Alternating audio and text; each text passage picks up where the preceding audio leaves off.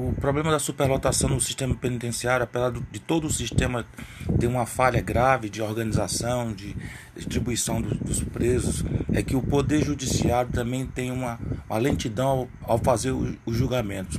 Às vezes o prisioneiro fica lá para além do prazo estabelecido em lei para que ocorra o julgamento. Então, tem muita gente lá esperando julgamento, alguns até são inocentes, outros não, não, passam mais tempo numa casa de custódia do que passariam se cumprissem a pena delegada pelo Poder Judiciário. Então tem que resolver em breve esse problema do, do, Poder Judiciário não fazer os julgamentos que devem ser feitos.